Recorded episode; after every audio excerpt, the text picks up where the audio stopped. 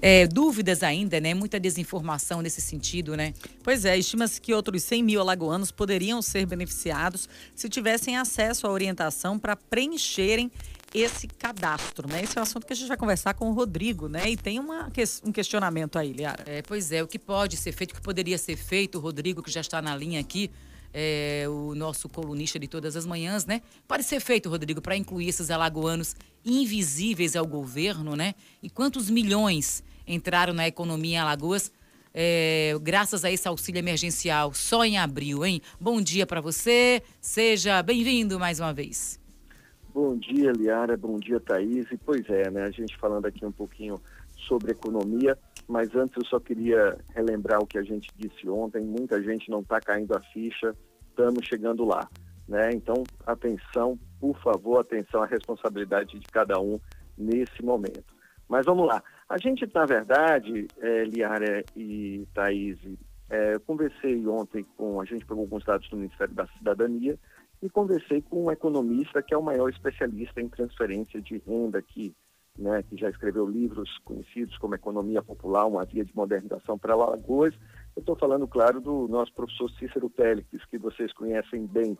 Né, e a gente estava conversando ontem né, com Cícero sobre o número, porque o governo ainda não passou oficialmente, mas com base nos números do Ministério da Cidadania, no meio dessa pandemia, a gente tem uma percepção da realidade do nosso Estado, da realidade da pobreza e da dependência dos repasses federais.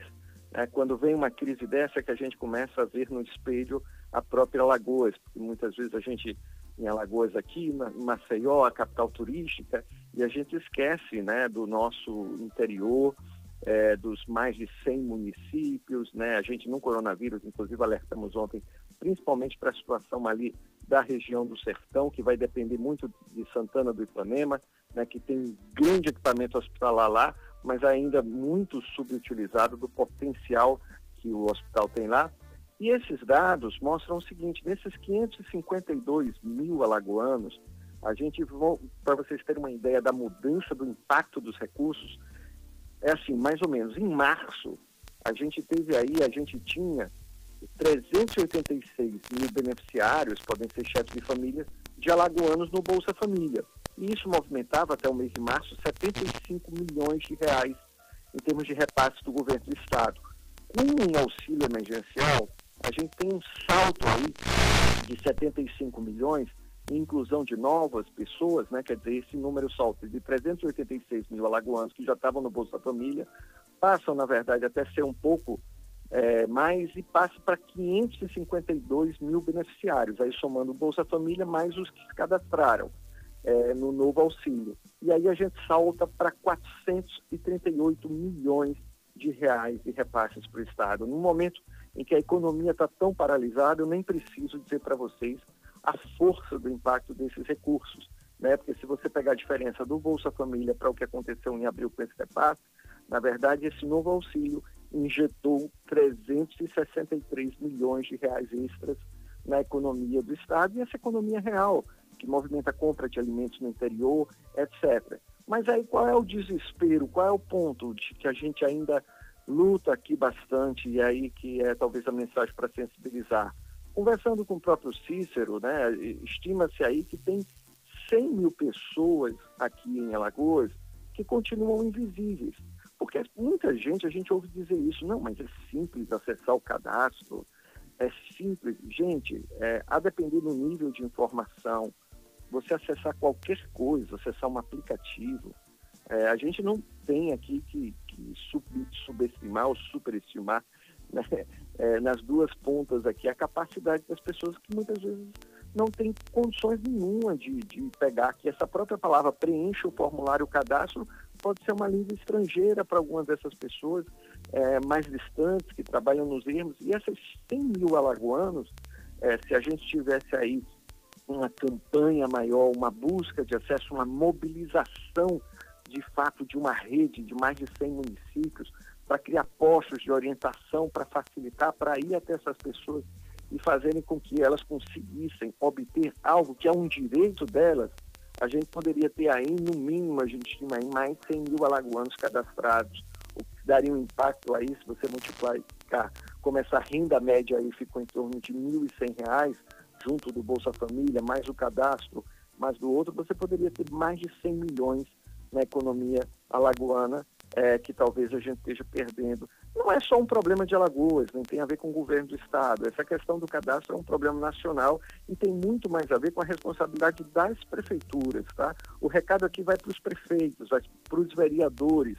Se cada prefeito e cada Câmara fizesse o seu trabalho né, é, de tentar mobilizar a população nas regiões mais tantas e carentes para garantir esse acesso, você criaria uma rede de proteção social fantástica nesse momento e uma rede que faria toda a diferença. A gente não pode, como ser um Estado tão pobre, se a gente juntar esses 552 mil beneficiários, que inclui muitas famílias, no Bolsa Família você costuma multiplicar o número por 3,6, alguma coisa, a gente, na verdade, está falando de um milhão ou um pouco mais de um milhão de habitantes de Alagoas. A gente está falando mais quase de um terço de toda a população alagoana que depende desse tipo de repasse de renda mínima do Estado. É algo que mostra para a gente exatamente, é um banho de realidade e a gente tem que trabalhar bastante para incluir essas pessoas e aproveitar essa pandemia para dar nome, nome a todos os cidadãos, CPF e direitos garantidos à proteção social. Eu acho que esse é um momento que a gente tem que sair, pelo menos, tentando disso, mas é difícil, né? É, senão, como diz aí os nossos historiadores, como o Sábio de Almeida, que escreveu em Alagoas no tempo do cólera, mostrando sempre como a pandemia ou essas epidemias terminam, no final das contas, é, sempre acertando as pessoas invisíveis, né? E a maior parte da população só passa a se preocupar quando atinge, como essa que está atingindo a todos nós, né? Sem distinção de classes. Pois é, Rodrigo, acho que a gente isso isso serve e tudo que você falou aí serve de alerta, né? E aí a gente de reflexão a gente, profunda, a gente né? a gente nem imaginava, né, quantos alagoanos invisíveis existiam até chegar nesse nesse ápice, né, nesse momento aí É, de Brasil necessidade de inteiro, assistência. Né, a gente no mundo digital, de redes sociais, a gente vê a quantidade de pessoas que muitas vezes não conseguem ter cadastro, ter acesso, né? E a gente tem que fazer uma luta muito grande, mas assim, isso é uma luta, como eu falei, que não vai vir de Brasília nem daqui da sede do governo do estado. Tem que ser na ponta, na prefeitura, né? As prefeituras têm que se mobilizar, como também a gente disse ontem, as prefeituras têm que mover informações, né? A gente sabe que a saúde não é uma questão né, nos entes federativos, todos têm que entrar, mas numa hora dessa é que a gente vê, por exemplo, as UPAs que não são funcionados, os municípios que não investem em saúde, vai tudo desabar onde?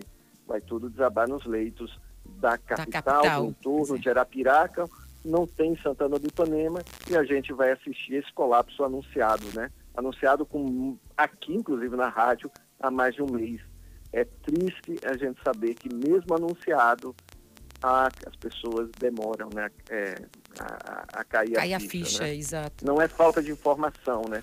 É uma diferença entre as pessoas se informarem e elas se conscientizarem e se comportarem de acordo.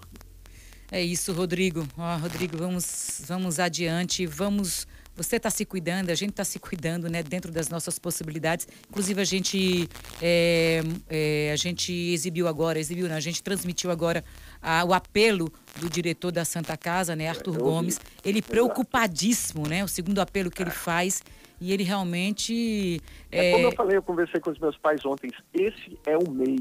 Eu acho que as pessoas têm que entender o seguinte, esse é o, É mês, mês. agora, que nós estamos tentando, a partir desse mês de maio, nós vamos ter cenas duríssimas. Nesse mês a gente vai entrar e qualquer médico que eu converso se prepare dentro de 15 dias.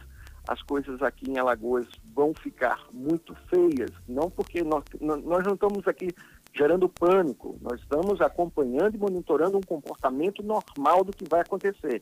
E é uma pessoas realidade, Tem que entender né? que o mês é esse e a atitude é hoje, é agora. A partir de hoje, principalmente, conversem com seus pais. A questão do risco não é para sair de forma alguma, a não ser que você realmente, quer dizer, tenha uma pessoas profissionais como vocês, né, quem trabalha, quem está no front. Mas tirando isso, não há justificativa nenhuma.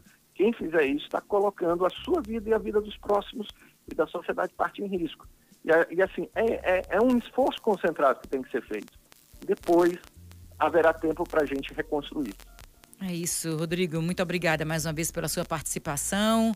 E amanhã é feriado, né? Você não estará aqui. Na segunda-feira a gente está de volta, né? Mais uma vez aqui pelo Nova Manhã Maceió. Valeu, hein? Tá joia, meninas. Se cuidem também. Beijão para todos. Se cuide também. Beijão também. Ótimo feriado, ótimo fim de semana para você. Tá aí, vamos fazer um rápido